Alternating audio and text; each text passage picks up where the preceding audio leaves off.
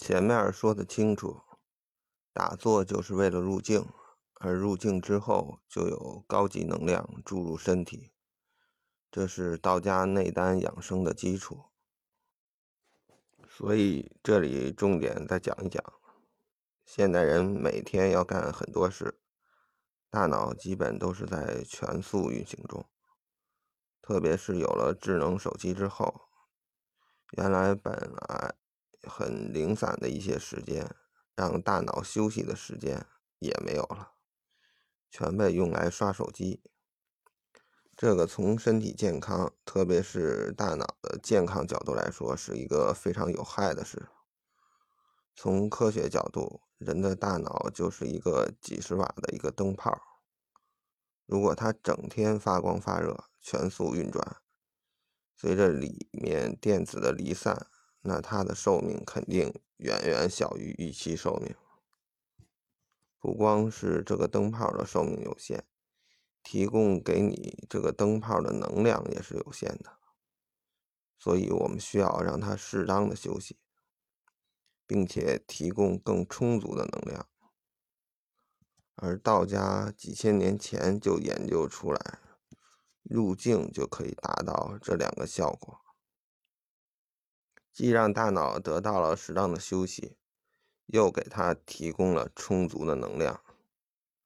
这里不得不赞美一下我们中华民族的智慧，几千年前已经研究出来的东西，呃，现在科学基本上还解释不了。现代人入境要比古代人难得多。所以呢，现在很多的古书上的记载也不是特符合目前的一个形式。我碰到的有些朋友一开始入境十秒都做不到，这在古代应该是难以想象的。古代人多数思维比较单纯，而现代人，特别是处于市场经济的环境当中，思维越来越复杂。但有些古代的方法还是很实用的，比如初学打坐的，早上起来打坐效果最好。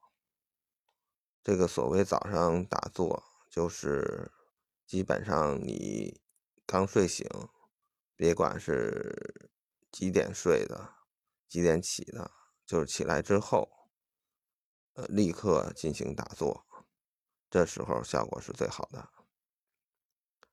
因为这个时候呢，基本上前一天干的很多事儿都忘了，而这些事儿呢，不会变为你打坐的时候的一些干扰。还有就是古人一直在讲的万缘放下，呃，这个万缘放下呢，很多书上都有。现代人虽然做不到，但是可以。就是做不到，就是把所有的事儿都放下，因为终归要生活嘛。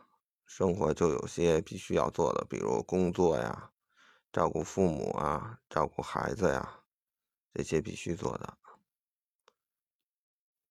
但是我们可以适当的减少对大脑的过分和多余的一些刺激。举个例子，比如说很多人爱看影视剧。爱玩游戏之类的，对大脑的刺激就比较大。打坐的时候呢，这些影视剧和游戏的人物自然而然的就会跑出来，给你入境进行捣乱。如果你少玩少看，甚至不玩不看，自然就更容易入境了。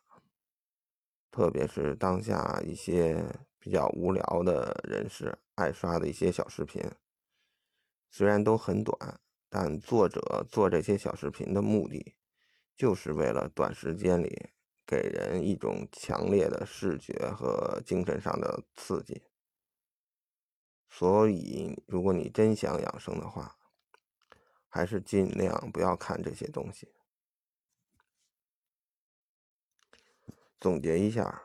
现代人难以入境，最根本的原因是现代人生活环境刺激比较多，习惯了这种生活环境之后，反而会故意追求刺激，追求那种肾肾上腺素升高的感觉。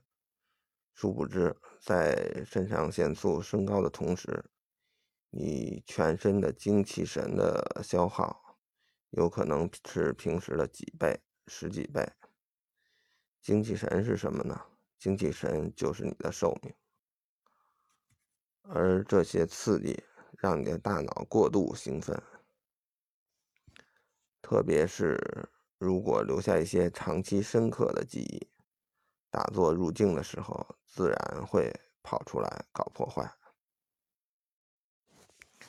因此，尽量用道家追求的那种清静无为的生活方式，尽量的去替代自己目前的这种过度追求刺激的生活方式，才能最终做到彻底的入境。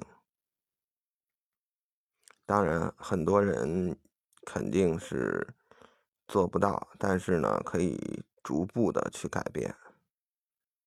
因为道家讲究的就是道法自然，就是你自然而然的去转变自己的生活方式。有了这个过程之后呢，你的这个身体会逐步的变好。